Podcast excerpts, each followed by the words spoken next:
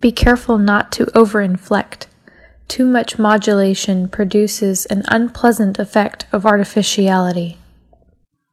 在今天的句子中，需要注意的第一个单词，inflect，变音、转调；第二个单词，modulation，调制、调幅度。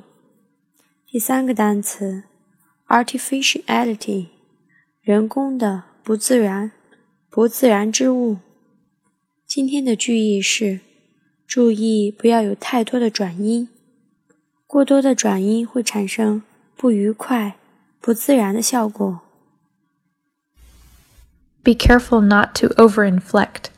Too much modulation produces an unpleasant effect of artificiality. We are at 智野英语. Thank you.